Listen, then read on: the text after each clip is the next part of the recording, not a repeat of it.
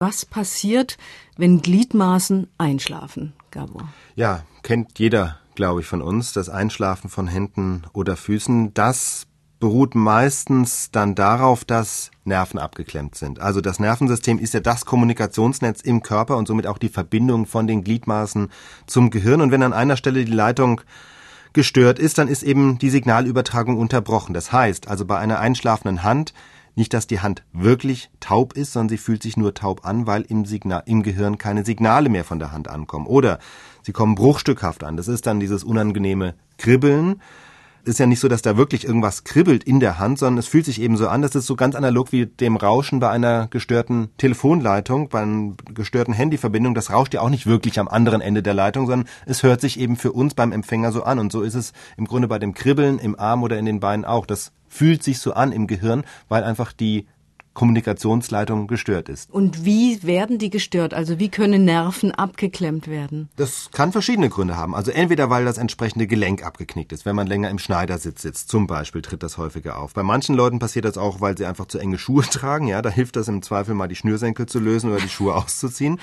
Manchmal und das oder sogar eher sogar ein recht häufiger Fall kann es auch von ähm, Deformation an der Wirbelsäule herkommen. Also ein ständig taubes Gefühl in den Füßen kann auf einen Bandscheibenvorfall im Lendenwirbelbereich zurückgehen. Wenn das in Schultern oder Armen ist, dann ist die Ursache wahrscheinlich eher im Hals- oder Brustwirbelbereich zu suchen. Das heißt, es kann passieren, dass dann die Bandscheibe zwischen den Wirbeln herausgestülpt ist und auf die Nervenbahnen drückt und diese Nervenbahnen verlaufen eben direkt hinterm Wirbel und wenn die auch gedrückt werden, dann spüren wir eben dann den Arm oder das, der, das Bein nicht mehr.